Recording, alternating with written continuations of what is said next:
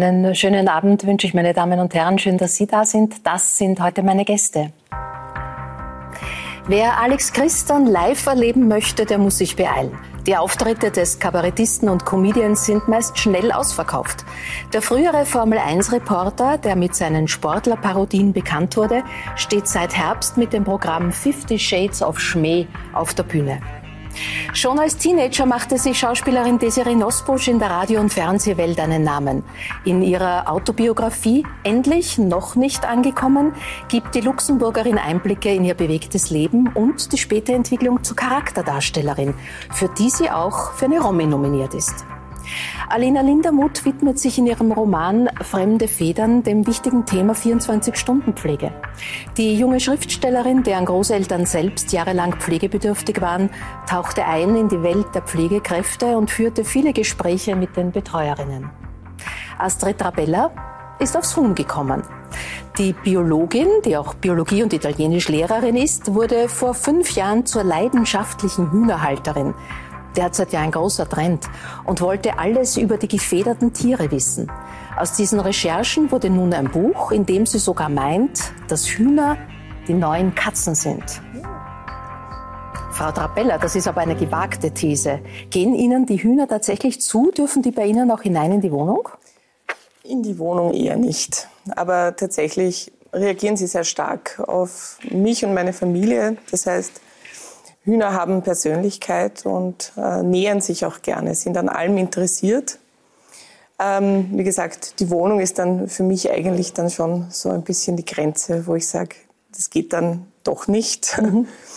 Aber ja, ich denke vor allem die Beziehung zu den Hühnern, das mhm. ist das, was wir Menschen für die Hühner in letzter Zeit empfinden und was auch bei vielen Privathaushalten jetzt immer mehr Trend wird, ist, dass man Hühner als Haustiere mhm. empfindet, ihnen Namen gibt mhm. und eben ihre Persönlichkeit sieht. Mhm.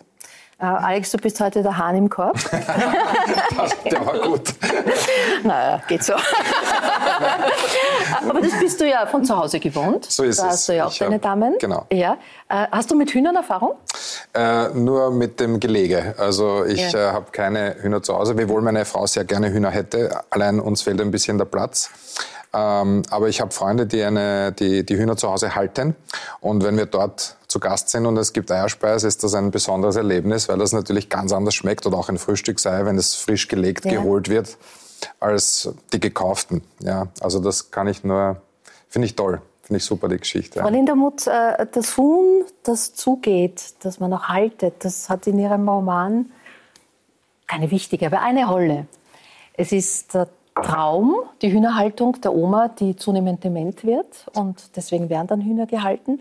Und ähm, Tom, der Protagonist, der Enkelsohn, merkt auch, wenn sie dann ein Huhn in der Hand hat, dann ist sie für ihn erreichbar. Da passiert was. Also ist es genau das, was die Frau Trabella gesagt hat, dass Hühner eben mehr können in der Beziehung zu uns Menschen? Ich bin da sicher nicht die Hühnerexpertin, aber ich kenne das noch aus meiner Kindheit. Ich bin sehr ländlich aufgewachsen und wir haben auch Hühner, Enten, Gänse gehabt. Mhm. Und ich habe schon als Kind irgendwie total gern die Zeit mit den Hühnern verbracht und habe mir die geschnappt. Und dann gibt es sogar so Fotos, wo ich äh, Geschichten den Hühnern vorgelesen habe. Und bei meinem Roman jetzt habe ich mir gedacht, ähm, es wäre schön, diese Pflegethematik auch von unterschiedlichen Seiten noch zu beleuchten und auch nicht isoliert nur darzustellen, wie sie auch nicht ist für Angehörige. Ja. Und deshalb habe ich mir gedacht, da setze ich noch so ein Hühnerhäuschen daneben rein und lasse die Rosmarie da interagieren. Und es gibt ja schon äh, viele Hinweise darauf, dass vor allem Menschen mit äh, Demenzerkrankungen auch mit Tieren oder mit mhm. äh, Berührung ähm, äh, äh, bessere Zeiten erleben sozusagen. Und das wollte ich da mhm. hineinbringen. Bei Ihnen sind es privat, glaube ich, eher die Laufenten gewesen. Zumindest gibt es ein Foto. Genau, Gänse waren das. Gänse, ja. Laufenten, Hühner. Wir haben auch andere Kleintiere gehabt, wie gesagt, mhm. sehr ländlich aufgewachsen. Ähm, aber genau hier geht es um die drei Hühner. Mhm. Serie bei dir weiß ich von keinen Hühnern, aber von einem Hund neuerdings. Ich bin auf den Hund gekommen. Ja, wie ich bin das? Auch groß geworden, die ersten sechs Jahre meines Lebens. Äh, auf der italienischen Seite meiner Familie, meine Oma in Italien, die hatte auch Hühner, Gänse. Mhm. Also ich kenne das. Und Hund jetzt, ja, wir sind uns sozusagen vor fast jetzt, das sind zweieinhalb Jahre haben wir uns gefunden, mein Hund und Wir ich. haben ein Foto, kannst du uns ihn kurz vorstellen? Wer Und, ist es? Äh, das ist äh, Bowie, my boy. Das ist Bowie, den ich, oh Gott, da habt ihr aber gut irgendwie recherchiert, ähm, der, ähm, der ausgesetzt wurde, als er laut Tierarzt ungefähr um die drei Wochen alt war, in einer Kiste praktisch weggeworfen wurde. Und ähm, mein Sohn hat ihn gefunden. Und äh, wir haben, ich hatte noch nie vorher einen Hund, wir hatten noch keinen Hund ähm, und immer so Sätze wie, das passt nicht in unser Leben und mit der Arbeit und das ist nicht irgendwie vereinbar mit dem Reisen. Und dann kam die Pandemie und ich dachte, natürlich retten wir jetzt dieses Lebewesen und machen alles dafür. Hatte ich eine Ahnung, wie sehr man, man sich in dieses kleine Tier verliebt hat und dieses Tier natürlich auch jetzt äh, fixiert ist auf ganz besonders mich. Und jetzt gibt es mich nur noch mit Hund. Ja, aber Also jetzt gibt's jetzt gibt's wieder die Sätze mit, äh, wie mache ich das mit Reisen, mit unterwegs sein. und, und weißt du was, Barbara, irgendwie kriegt man es hin. Also es gibt zwar, ich möchte teilweise nicht wissen, was so in Produktionsbüros dann so erzählt wird. Ich glaube, in der Zwischenzeit heißt es, da kommt die Alte mit ihrem Hund schon wieder und der Ja. Problematik. Aber es ist, ich leiste mir das in der Zwischenzeit. Ähm, ich liebe ihn über alles. Ich bin über Nacht zum Vegetarier geworden. Ich kann mir überhaupt nicht mehr vorstellen, irgendetwas, mein nächstes Ziel ist jetzt vegan zu leben. Ähm, das hat wirklich etwas mit mir und mit unserer Familie gemacht. Und. Mhm, so geht das.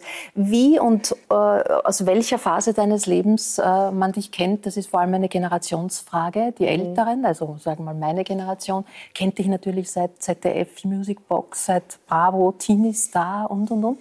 Die Jüngeren kennen vor allem deine, deine Karriere jetzt als Charakterdarstellerin. Die kennen dich aus Bad Banks, aus dem Irland-Krimi, aus Sissi. Das sind so also die großen Rollen. Jetzt Conti in ZDF. Sind das auch die Reaktionen, die du merkst? Ja, die das stimmt. Das ist, und, und es freut mich so ganz besonders, ähm, dass mir so auffällt, ganz viele Jahre meines beruflichen Lebens, wann immer ich irgendwo auftauchte, ging es immer nur um den Grand Prix. Und die zweite Frage war, wann war das denn noch? Und je, je mehr später es wurde, um äh, 84. Und ich dachte immer, ich werde diesen Grand Prix-Stempel nicht los. Ja. Und jetzt ist es Christelle Leblanc und darüber freue ich mich natürlich Mhm. sehr, weil es nicht nur, weil das jetzt irgendwie eine andere Sparte unseres Berufes ist, aber weil es natürlich viel mehr dem nahe kommt, Mhm. Was ich mir so für mein berufliches Leben immer erträumt und gewünscht habe. Darüber reden wir jetzt gleich auch, aber vorher darf ich auch den Stempel auspacken. 1984 Die Schulterpolster. Die Schulterpolster, 1984 Grand Prix und äh, die Serie Nosbusch souverän in vielen Sprachen. Quelle atmosphère de fête ici. Y a-t-il quelque chose d'extra ce soir? Uh, let me tell you, this is one of the greatest moments of all my young life, but it's also the hardest. Herzklopfen nennt man sowas, kann man das hören? In de Schei. Guten Abend, alle gut zusammen. Willkommen hier an der Stadt, am neuen Theater zu Lützeburg. Lussemburgo vi invita al Grand Prix, d'O- Grand Prix d'Eurovision, da fängt's an, de la chanson 1984. Aber es ist schön, dass du heute wieder ein graues Und ein bisschen rot. Aber es fällt mir so schwer, sich selbst, wir haben ja vorhin kurz darüber Ja. gesprochen, sich selbst zu sehen und zu hören. Albtraum. Ich glaube, ich werde mich nie dran gewöhnen. Es ist wirklich hart. Und diesem Auftritt ist es zu verdanken, dass deine Tochter mal geglaubt hat, dass du Stewardess seist. Genau, meine Tochter im ganz jungen Alter fing an, dann so online irgendwie mal die Mutter zu recherchieren, sah diesen Opener und sagte, Mama, du hast mir nie erzählt, dass du Stewardess warst.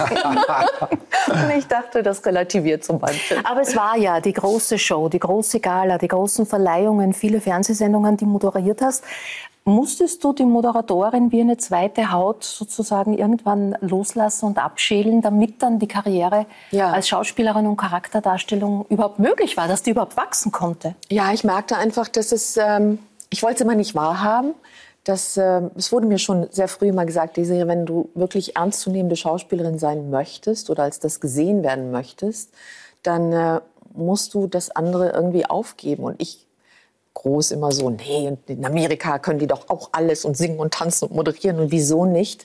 Ich habe es aber verstanden. Ich war, ich war als Desiree zu präsent. Das heißt, wenn man mich dann in einer Rolle gesehen hat, und ich kenne auch von mir so Beispiele bei Kolleginnen und Kolleginnen, wenn ich ihre Arbeit ähm, sehe, dann, dann sieht man immer diese Person. Du musst irgendwann wirklich den Schritt, äh, es muss dir gelingen, dass du mal hinter einer Figur verschwinden kannst, damit sich da die Bilder verschieben mhm. für einen Zuschauer. Und das ist mir Gott sei Dank durch Christelle Leblanc und durch die tolle Arbeit von dem Regisseuren ähm, gelungen. Insofern, ich habe es verstanden, musste aber irgendwann wirklich der Moderation mehr den Rücken drehen, was nicht einfach war, weil ich sie auch geliebt habe. Und, ja. und es hat, hat, natürlich auch finanzielle Einbußen gehabt, weil man lebt jetzt nicht so einfach, so toll als Schauspielerin gerade mal eben.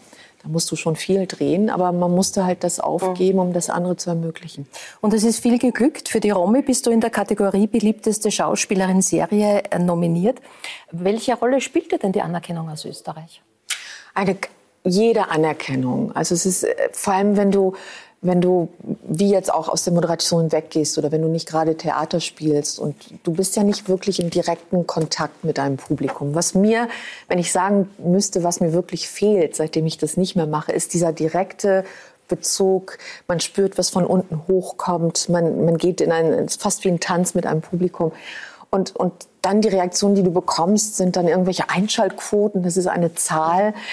Und ich sage jetzt mal, wenn du so nominiert, ist für mich immer schon wie so ein Gewinn, weil es wird, es wird gesehen, was du gemacht hast. Äh, vor allem die Figur, der du versucht, das Leben einzuhauchen, wurde erkannt oder gemocht oder man hat sich mit ihr auseinandergesetzt. Insofern bedeutet mir das sehr viel. Und Österreich, ich meine, ich muss immer aufpassen, weil es klingt immer so, als würde man sich das zu Hause überlegen und sagt, ach, jetzt bin ich bei der Barbara, jetzt sage ich mal schöne Sachen über Österreich. Aber ich habe nie einen Hehl daraus gemacht. Ich habe beim ORF als junges Mädchen äh, sehr viel gearbeitet. Äh, ich meine, ich habe zwei halb österreichische Kinder. Ich wollte fragen. Also der ähm, Vater deiner Kinder, Harald Kloser, Komponist, genau. der in L.A. lebt, aber er ist Vorarlberger. Du hast eine Zeit in Vorarlberg gelebt. Und jetzt bitte nicht sagen, hier in Wien, das ist nicht Österreich. bitte nicht. Kannst du unter all deinen Sprachen auch ein bisschen Xibergerisch? Ich kann, na klar, ich kann Mostbröckle bestellen und Gomme in die Schweiz und Gomme Hufe nach, natürlich. Das ist sehr nah beim Luxemburgischen. Und deine Kinder sind auch Österreicher? Und meine Kinder sind auch Österreicher und meine Kinder, die sprechen ein Vorbergerisch, dass es nur so klingt. Insofern, ich habe da wahnsinnig glückliche Jahre meines auch Lebens dein, äh, glaube ich, erstes oder jedenfalls eines deiner ersten Radiointerviews hat hier in Wien stattgefunden. Ja, Pierre, Pierre Brice war hier in Wien in der Stadthalle bei den, also man merkt, mein, mein Schauspiellehrer in New York, Herbert Barkhoff war alter Wiener. Insofern Wien, Luxemburg. Es gibt ja auch so ein unheimlichen Austausch auch jetzt in der, in, in der Filmproduktionswelt, in der ich ja auch jetzt mit meiner Firma zu Hause bin, sehr großen Austausch Österreich, Wien, Luxemburg. Also da ist viel mehr, als man vielleicht, äh, mhm. vielleicht wahrhaben Hast will. Hast du zu Romy Schneider auch eine Beziehung?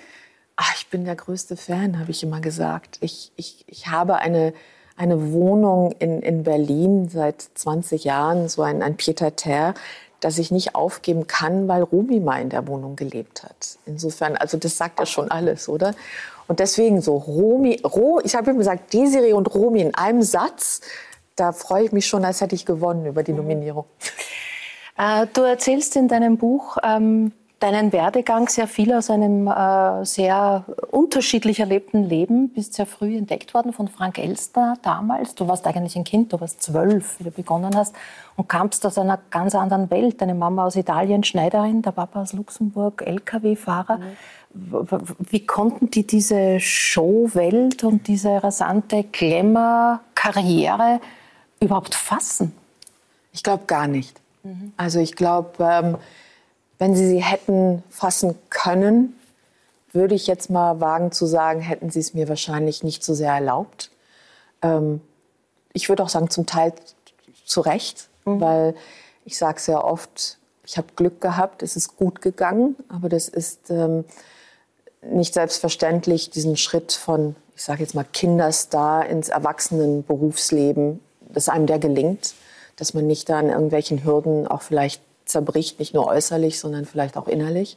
Insofern meine Eltern, ich glaube, meine Mutter wünscht sich, mein Vater lebt leider nicht mehr, aber meine Mutter wünscht sich wahrscheinlich heute noch, ich hätte was anderes gemacht und wäre, was weiß ich, Anwältin geworden oder und würde, ähm, ich lebe zwar jetzt wieder in der Nähe, aber hätte ein geregelteres Leben. Mhm. Also meine Mutter sagt heute noch immer, die sagt, ah, ich, ich weiß immer nie, wo du bist. so. Aber wahrscheinlich auch, weil sie, weil sie natürlich äh, nicht nur den Applaus und, und den Glamour gesehen hat, sondern auch ihr weinendes Mädchen in den ja. Zeiten, in denen es äh, gar nicht gut ja ging, eben. wo äh, Schlagzeilen, Geschichten extrem, extrem hart äh, auch ja. mit dir umgegangen sind. Nein, meine Eltern mussten über mich lesen, ähm, ein, ein, eine, ein, ein, ein Sack voll heißer Luft.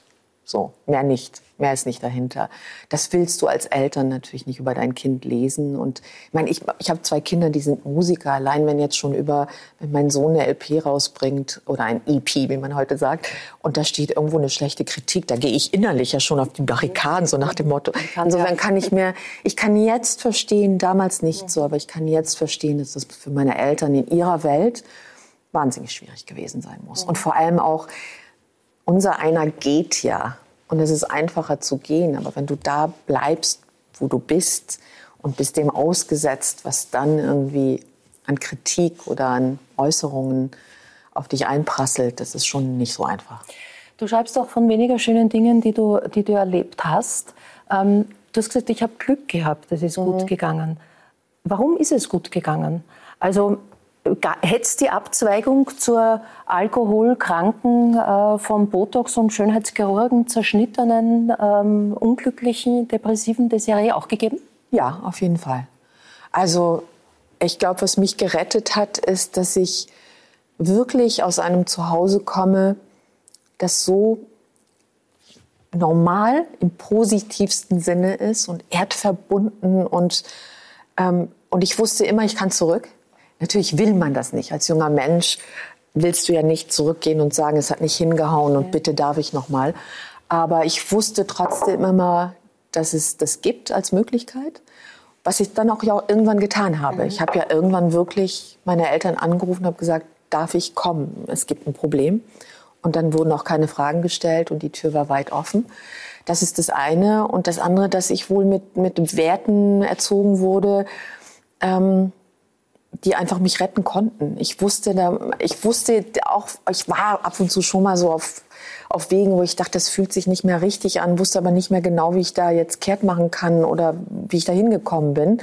Aber ich hatte immer einen guten Kompass für, ich werde mir gerade untreu und das fühlt sich nicht mehr richtig an. Und ich würde jetzt mal behaupten, dass mich das gerettet hat. Und die Schauspielerin, äh, die hat ja nicht gehakt. Du hast Sachen gemacht, auch schöne Rollen gespielt, aber es war nie das, wo du gesagt nee, hast, dort möchte ich hin. Ja. Und dann hast du gesagt, ich lasse mich aus der Kartei nehmen in der Agentur. Genau. Ich habe irgendwann gemerkt, äh, also ich würde mal gar nicht festmachen an dem, dass mir das nicht angeboten wurde, was ich mir vorstellte. Ich war wirklich an einem Punkt, wo ich dachte, ich glaube, ich habe mich überschätzt. Ich glaube, ich bin nicht so gut, wie ich gern wäre. Und ich, ich habe mir da irgendwo, irgendwo ist da eine Blockade, eine Bremse irgendwie.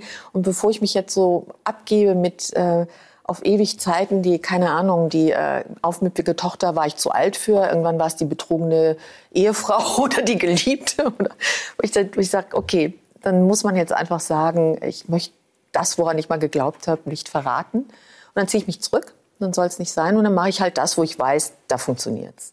Und den Anruf hat es gegeben. Dann habe ich gemacht und habe gesagt, bitte nimm mich aus der Kartei raus. Und ich, ich hatte auch Frieden damit geschlossen. Es war jetzt nicht Drama. Ja, und sechs Monate später kam die Anfrage zum Casting für Bad Banks. Und da hat mich einfach fasziniert, als ich dann das Material, meine Agentin macht, guck's dir doch wenigstens mal an. Mhm. Ich dachte, nee, bitte nicht. Ich sag, guck's dir einfach an und dann können wir. Und was mich gelockt hat, ist natürlich der Name des Regisseurs Christian Schwocho, den kannte ich. Und dann dachte ich so, was will Christian Schwocho von mir? Und äh, und als ich dann las, um was es geht, dachte ich, was sieht der? Weil das, es gab nichts in meiner Welt, was entfernter von mir war oder hätte sein können als Christelle Leblanc. Und dann ging ich zum Casting. Und irgendwann beim fünften Casting, dann kam er mit der Perücke. Und ich dachte, jetzt hast du endlich mal eine gute Rolle, jetzt musst du diese Perücke aufsetzen. Und es war das, das größte Geschenk, was er mir getan hat, dass er da hart geblieben ist. Und daraus wurde jetzt sozusagen ja fast sowas wie ein ja fast sowas wie eine zweite Karriere, ein neuer Weg mit ganz äh, tollen Rollen. Alex mit äh, Anfang 50, als Desiree damals war bei diesem Casting, überlegt man sich aus der Kartei nehmen zu lassen. Du bist letztes Jahr 50 geworden. Das ist bei Männern gerade einmal das Ende der Pubertät, oder? Völlig richtig, völlig richtig, ja. Äh, wobei ich ja ein großer Verfechter der These bin, dass man generell, egal ob Mann oder Frau, nie erwachsen werden sollte, weil äh, solange man sich das Kind in einem bewahrt oder auch immer wieder imstande ist hervorzuholen, äh, stellt das auch, glaube ich, bis zu einem gewissen Grad sicher, dass man äh, das Leben mit, mit, mit der Essenz meistert, die es einfach braucht, um auch durch diese ganzen Viren der Zeit oder durch diese Turbulenzen mhm. zu kommen, nämlich den Humor. Und ähm, ich, ich, ja, also ich, ich glaube, dass, so wie man, ich habe Bad Banks gesehen, die Serie, und, und finde die, die Rolle der Christelle Blanc, also für Desiree, das war, ich habe sie heute das erste Mal in ja. Natur kennenlernen dürfen. Die ganze äh, Jugend begleitet mich natürlich die Dame schon mit, ihren, äh, mit ihrer Karriere.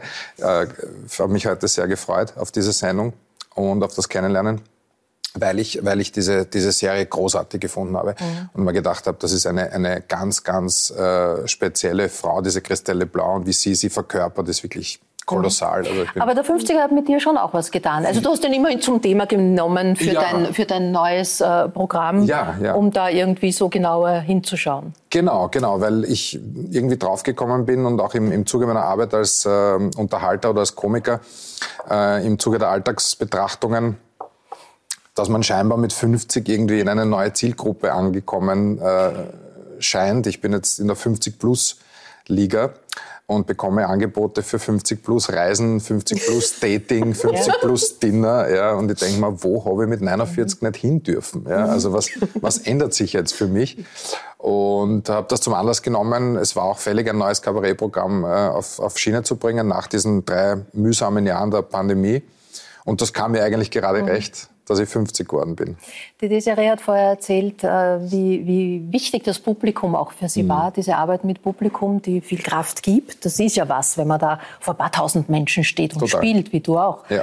Gibt Kraft, nimmt Kraft. Wie geht es dir damit, dass du in dieser Phase, wo es jetzt im Moment mhm. wirklich so bergauf geht, deine, deine, deine Auftritte sind fast alle kaum äh, draußen schon ausverkauft, äh, gesund zu bleiben?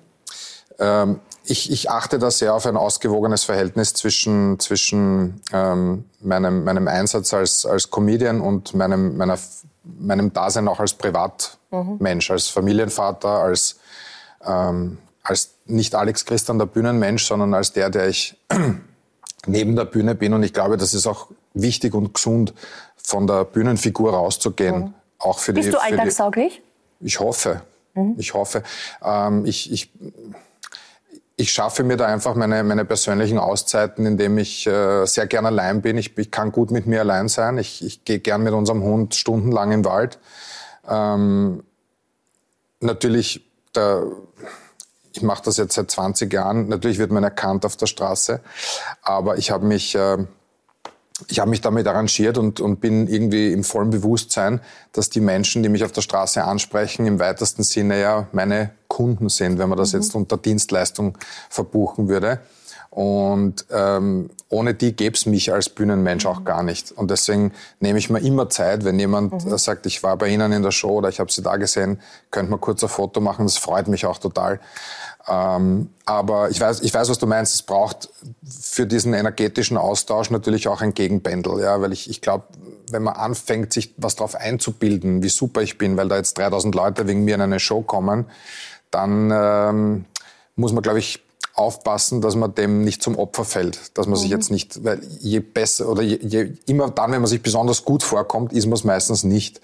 Und ähm, ich habe nie vergessen, wo ich herkomme. Also für mich ist das, für mich ist das immer ganz wichtig, dass, dass der Weg, den ich gegangen bin, diese 20 Jahre bis ja. jetzt wirklich alles ausverkauft ist über Monate hinweg, dass es auch ein extremes Privileg ist.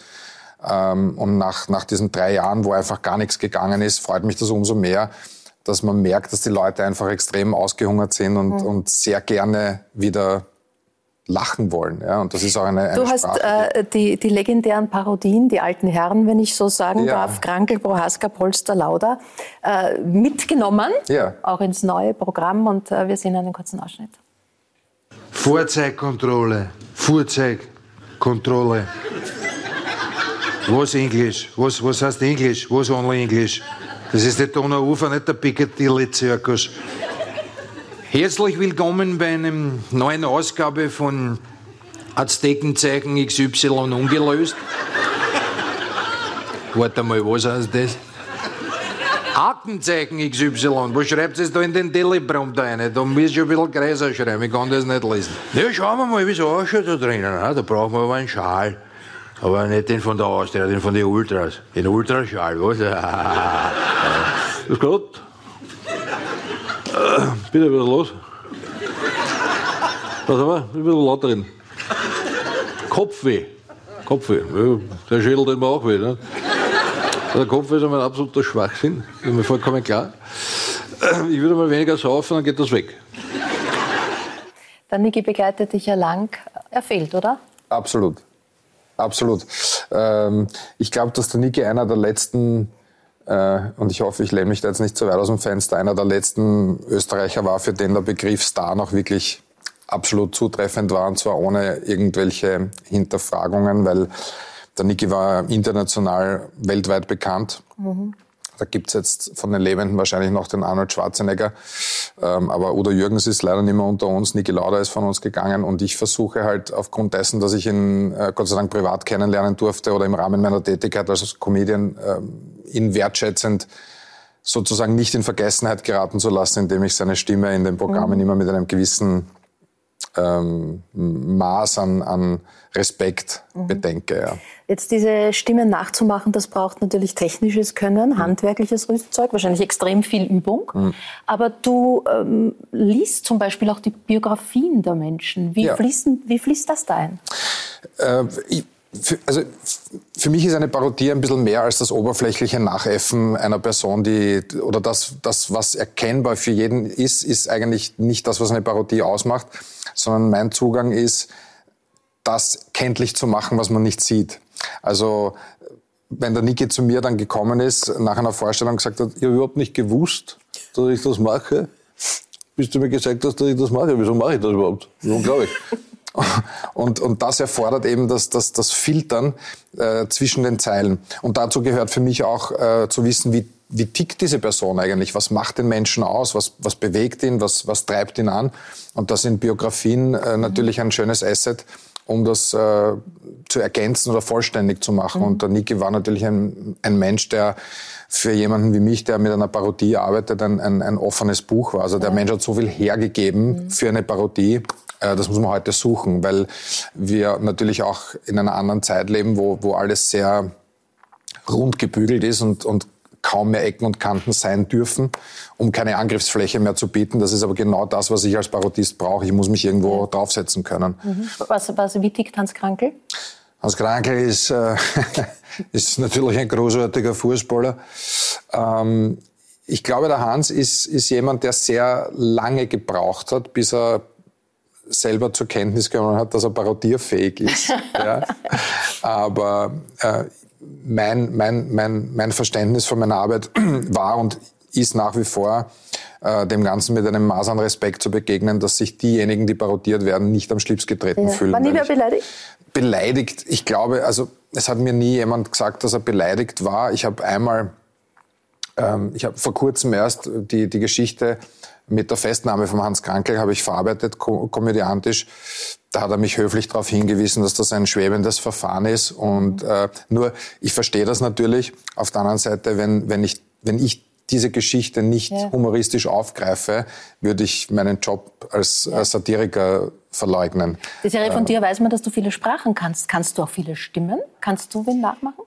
Nicht, nicht wirklich. Also was ich gerne nachmache, sind, ich lache gerne über uns Luxemburger. Ja. Also zwei Luxemburger treffen sich und das Gespräch ist dann, Arm, ja. Du, ja. Geh, Eddie, Eddie, also so ja. Sachen. Da hört dann auch schon mein Talent auf. Mit ja. Aber ich habe so eine Faszination dafür, so eine Faszination. Ich stehe, ich könnte stundenlang zugucken. ähm, natürlich äh, der Titel Fifty Shades of Schmäh, äh, ein bisschen deiner früheren Zeit im Marketing geschuldet. Mhm. Sex Sales.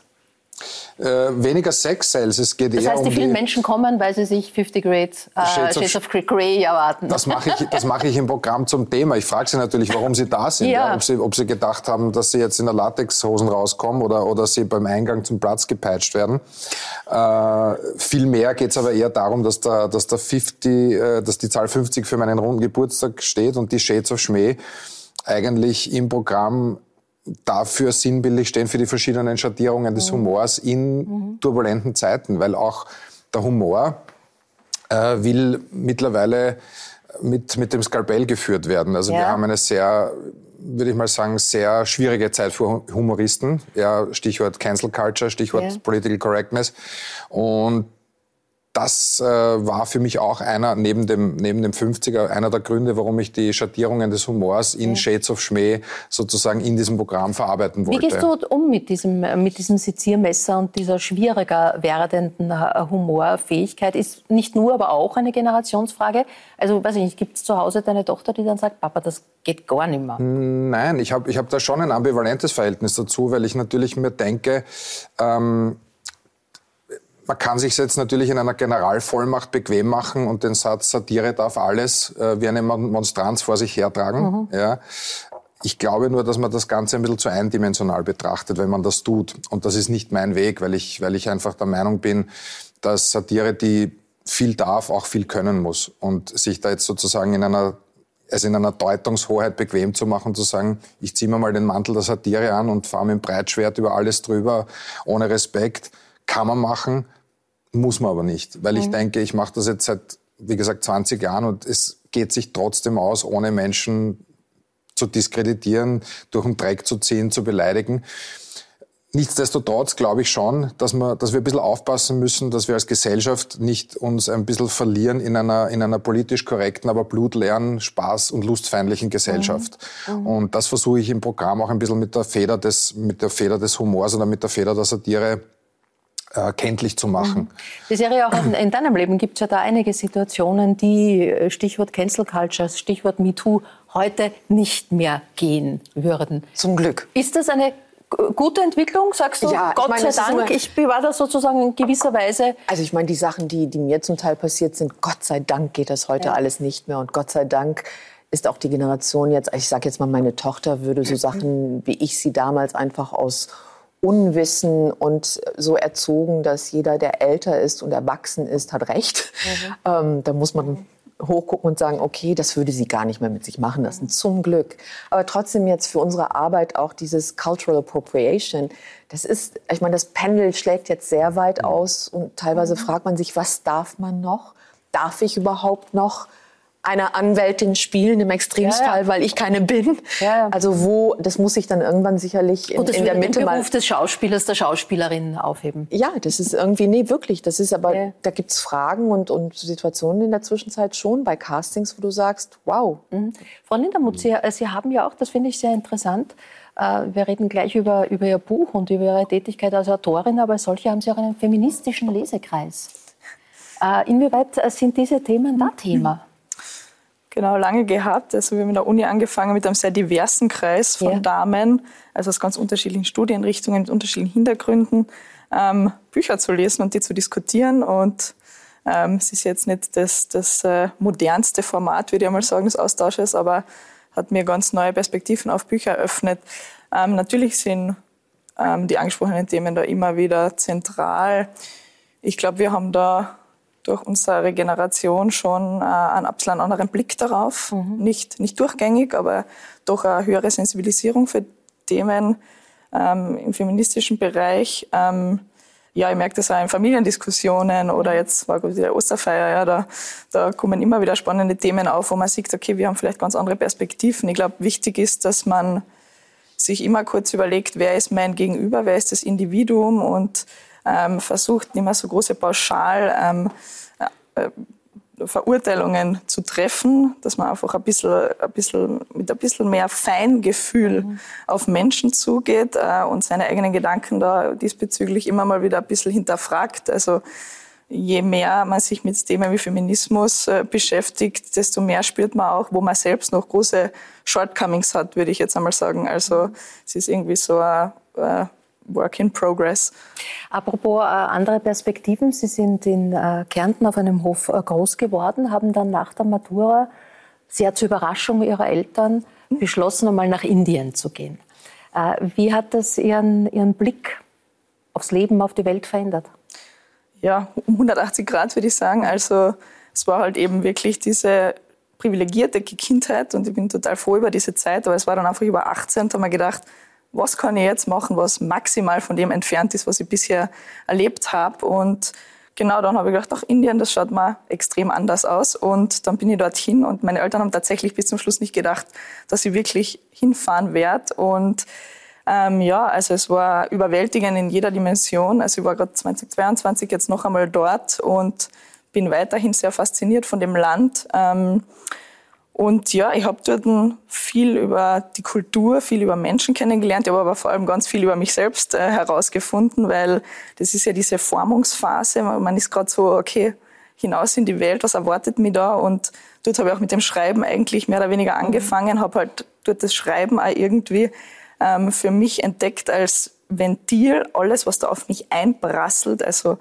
weil wenn Sie schon mal in, oder in Indien wart, dann wird es wahrscheinlich wissen, es ist einfach ein Overload und ein permanenter Overload an Geräuschen, Menschen und Dingen, die an, auf jemanden einprasseln. Und durch das Schreiben habe ich für mich das irgendwie können strukturieren und währenddessen aber auch mich selbst irgendwie besser kennenlernen, weil ich war ja auf einmal auch nicht mehr die Alina aus Kärnten, ja, die was gerade die Matura gemacht hat, sondern ich war ein völlig unbeschriebenes Blatt und ich habe mich auch völlig frei und neu erfinden können. Und genau, da habe ich mich auch irgendwie im Schreiben auch wieder gefunden und mhm. total intensive Zeit erlebt. Ja.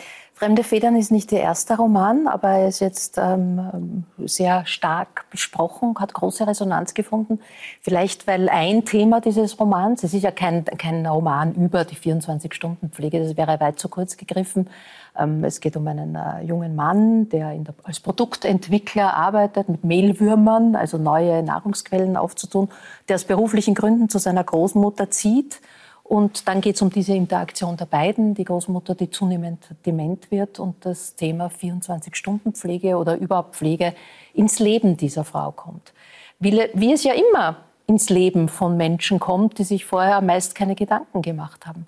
Was, was bedeutet denn das für Angehörigen, wenn plötzlich klar wird, ich kann meinen Partner, meine Eltern, meinen Vater, meine Mutter, meine Oma, alleine kriege ich das nicht hin. Ich brauche da Hilfe. Ich glaube, das ist genau das große Problem. Also ich glaube, äh, Pflegesituationen entstehen sehr plötzlich und dann sind sie meistens sehr akut. Mhm. Und das überfordert das Umfeld maßlos, weil man sich natürlich, wie Sie sagen, oder sehr, sehr lang im Vorfeld eigentlich keine Gedanken machen möchte auch, ja, weil das ist ja kein angenehmes Thema, ja.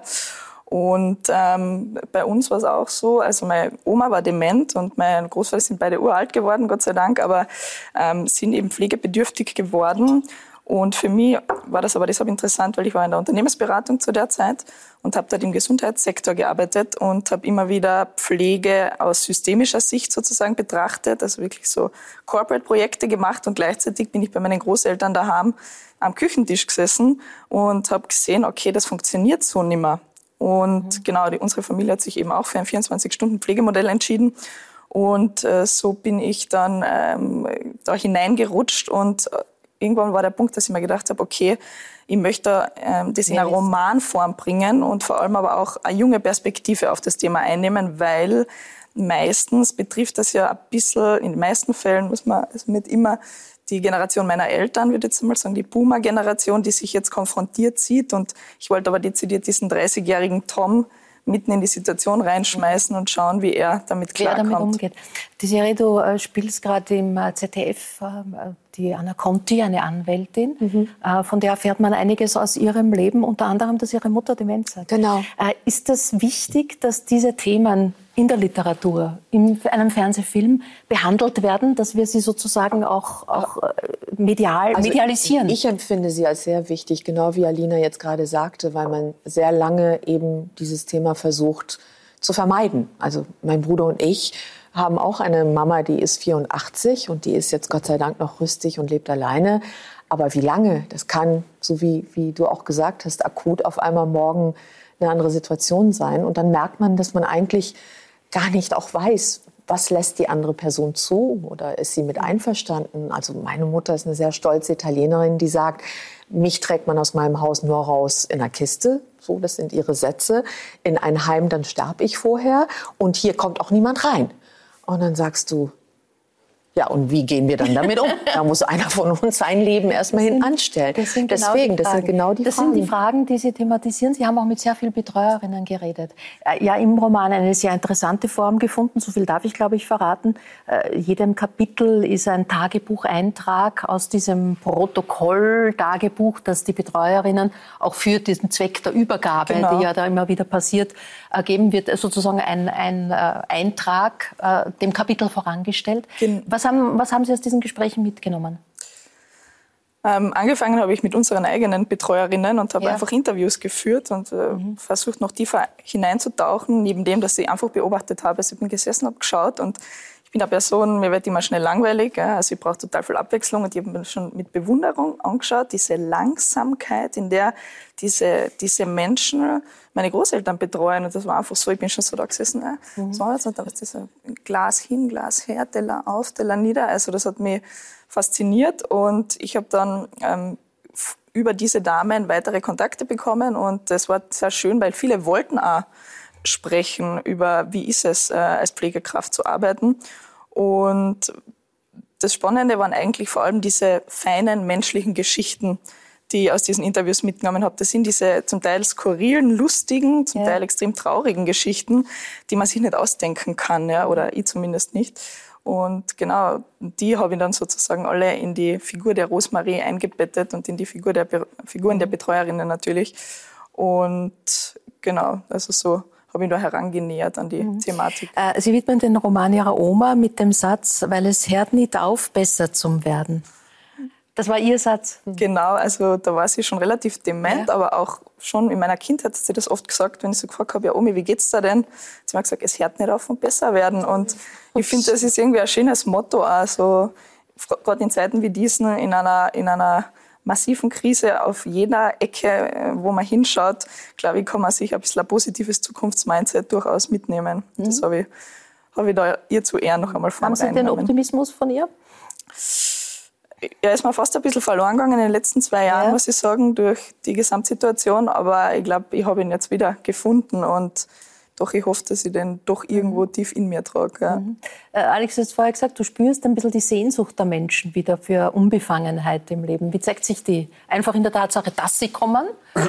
Ähm, ja, zum einen, also dass, dass sie kommen, ist, ist, ist mal ein, glaube ich, ein Privileg als Ja, Künstler. ist dass leider das, nicht überall so, So muss ist man es. dazu Wobei sagen, es ja. wird besser, muss man auch sagen. Äh, Aber die Leute haben natürlich auch in den letzten drei Jahren ein bisschen eine Entwöhnung äh, erleben müssen. Und ich war immer einer der, der sich sehr gegen Livestreams ausgesprochen hat, weil ich der Meinung bin, dass das, was wir machen, einfach ein Live-Erlebnis ist und das nicht ansatzweise vermittelt werden kann über einen Livestream.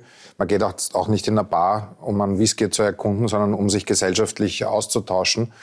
Ähm, aber ich spüre schon, dass das nach, diesen, nach diesem epochalen Einschnitt in den letzten drei Jahren jetzt noch mit diesem Ja. sinnlosen äh, Krieg da in der Ukraine auch noch dazugekommen ist, ein, es ein großes Bedürfnis an Ablenkung gibt. Jetzt gar nicht mal so um, um äh, das Geschehen, das wir alle als Belastung empfinden, nochmal kabarettistisch aufgearbeitet serviert zu bekommen, sondern einfach aus diesem ganzen Szenario einfach mal zwei Stunden raustreten zu können und sich humoristisch abgelenkt zu fühlen. Und Du hast ja, äh, wir haben ja alle geklatscht für die Pflegekräfte während Ja. der Pandemie. Ja. Du hast als Hans Krankel damals auch äh, dich an die Pflegekräfte gewandt Ja. und ihnen applaudiert. Ja klar, weil, äh, weil wenn diese Krise was Positives hervorgebracht hat, dann das, dass man, dass man sehr transparent vor Augen geführt bekommen hat, wer wirklich systemrelevant ist. Das war immer ein, ein, ein, ein Stehsatz, ja, Systemrelevanz, aber, aber die Leute, die man eigentlich immer mit einem Trinkgeld abgespeist hat, die haben eigentlich das System am Laufen gehalten. Also Pflegekräfte, Exekutive, Apotheken, die Supermarktkassiererin. Haben, haben ja. Sie, Frau äh, Linderwood, auch quasi ein, ein gesellschaftspolitisches Anliegen mit diesem Roman? Weil genau das ist ja nicht passiert. Wir haben zwar gemerkt, wie wichtig Sie sind, aber politisch und gesellschaftspolitisch gibt es ja da mehr als Nachholbedarf. Was, was muss passieren, dass diese andere Form der Wertschätzung tatsächlich passiert? Also ich glaube, soweit ich gehen kann, ist ähm, das Thema präsenter zu machen, vor allem auch in andere Altersgruppen vielleicht auch hineinzubringen und durch einen Roman eben das auch spürbar zu machen, wenn es eben vielleicht noch nicht so weit ist in der Familie. Ähm, ich glaube, was müsste passieren? Wertschätzung, ähm, Anreizsysteme natürlich, den Pflegeberuf ganz anders positionieren. Aber ich sage immer, ich habe da keine Patentlösung. Es gibt äh, tolle Menschen, die schreiben und forschen zu dem Thema und äh, schon spannende Ideen hervorgebracht haben.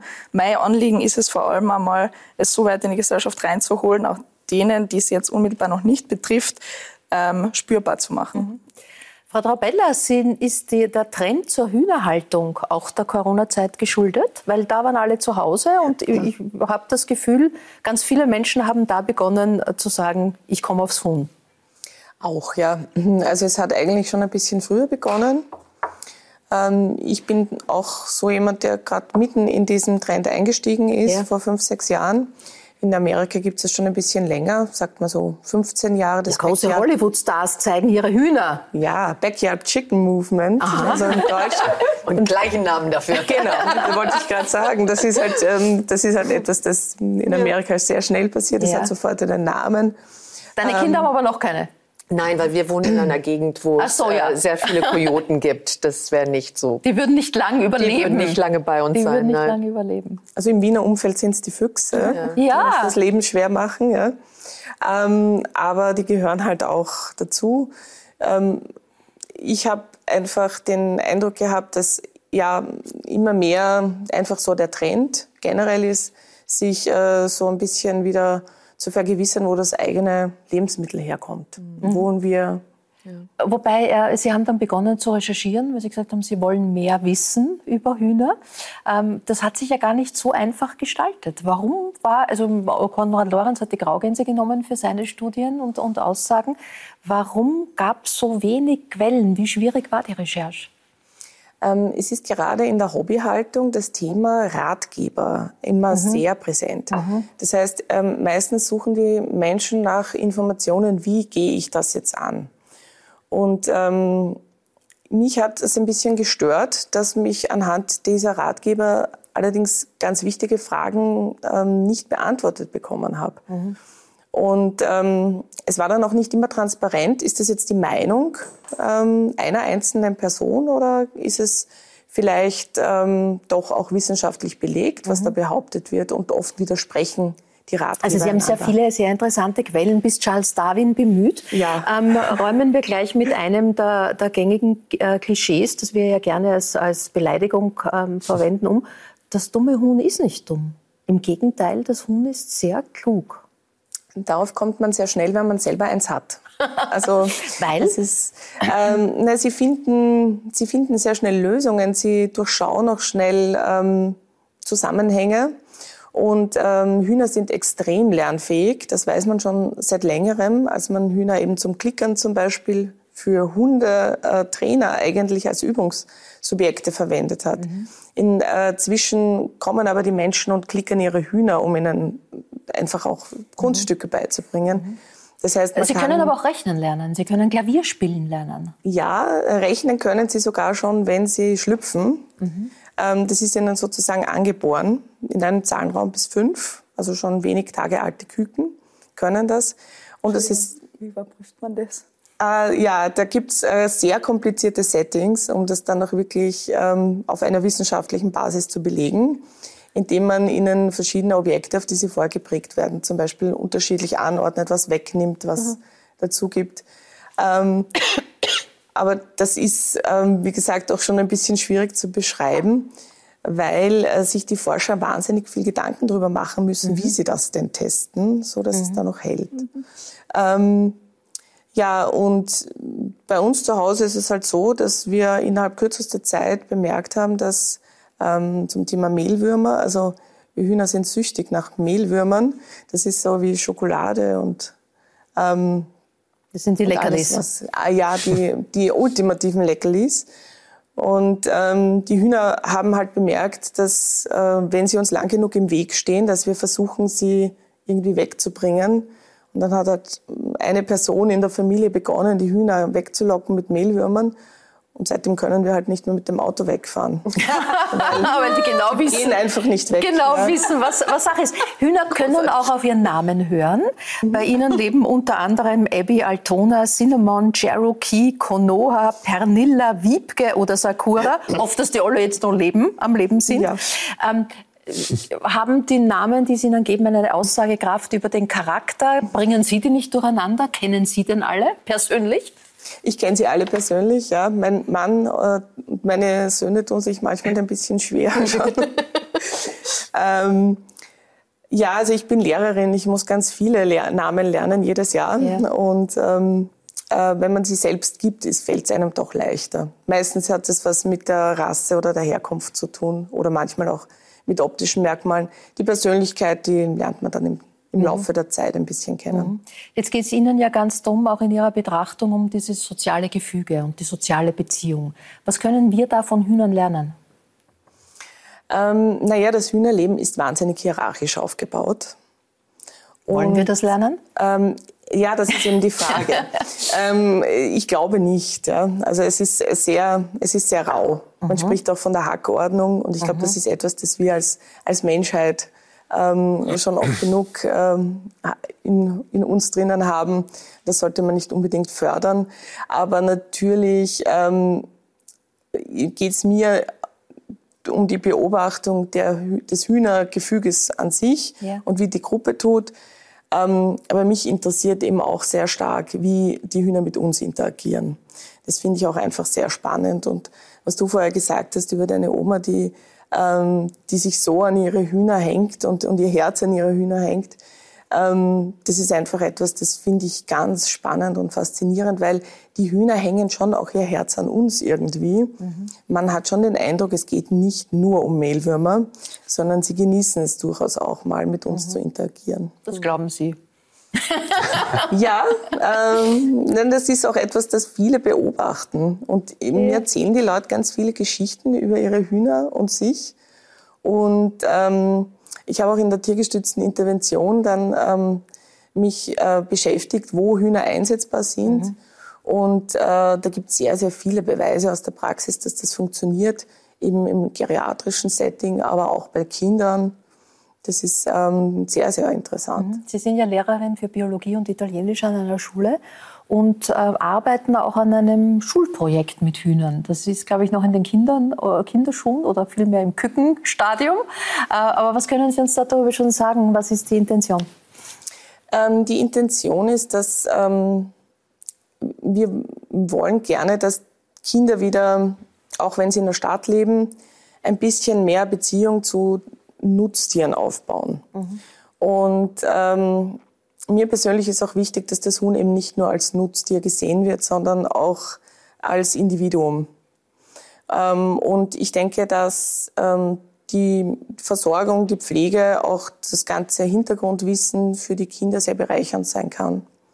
Und die Eltern, die, mit denen ich gesprochen habe, sind ganz begeistert von der Idee. Und die Kinder auch zum Glück. Das heißt, die müssen jetzt noch in den Schulalltag integriert werden. Sie sind noch nicht da, aber wir können ähm, jetzt nach eineinhalb Jahren beginnen, das Gehege und den Stall ähm, zu bauen. Wenn jetzt Menschen, die uns zuschauen, sagen, ja, irgendwie denke ich eh schon die ganze Zeit drüber, ob ich mir Hühner nehme, anschaffe, sagt man dann ja.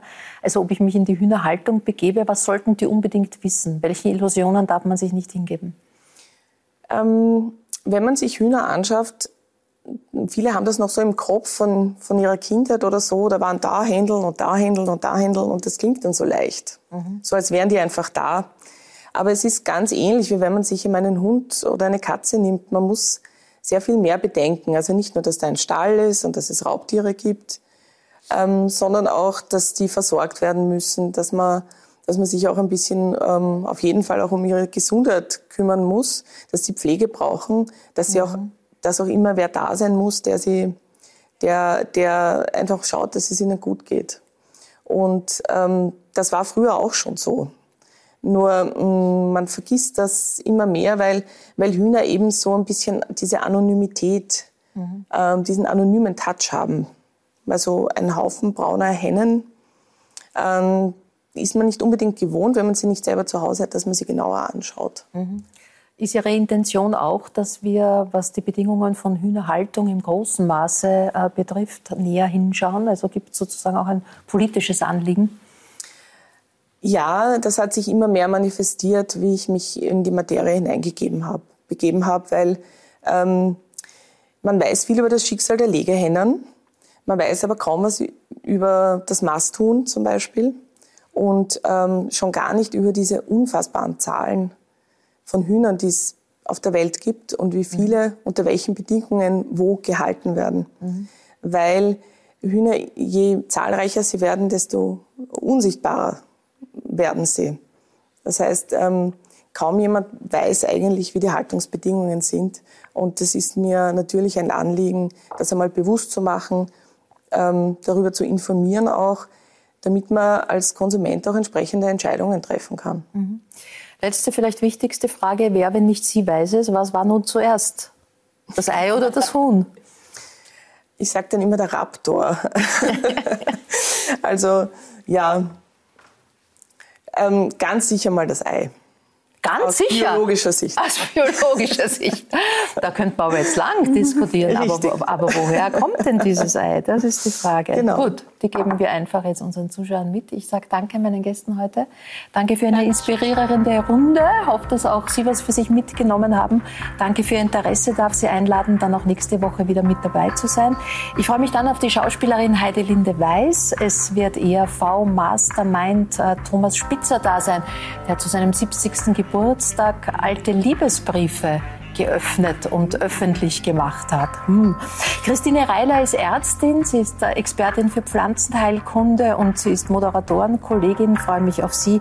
Und Jeremy De Kebo wird da sein. Er ist ein Jungpolitiker der SPÖ aus Oberösterreich, hat afrikanische Wurzeln und macht die mutige Ansage, dass er der erste schwarze Bundespräsident in Österreich werden möchte. Das dann nächstes Mal für heute sage ich auf Wiederschauen und äh, gute Nacht. Dankeschön.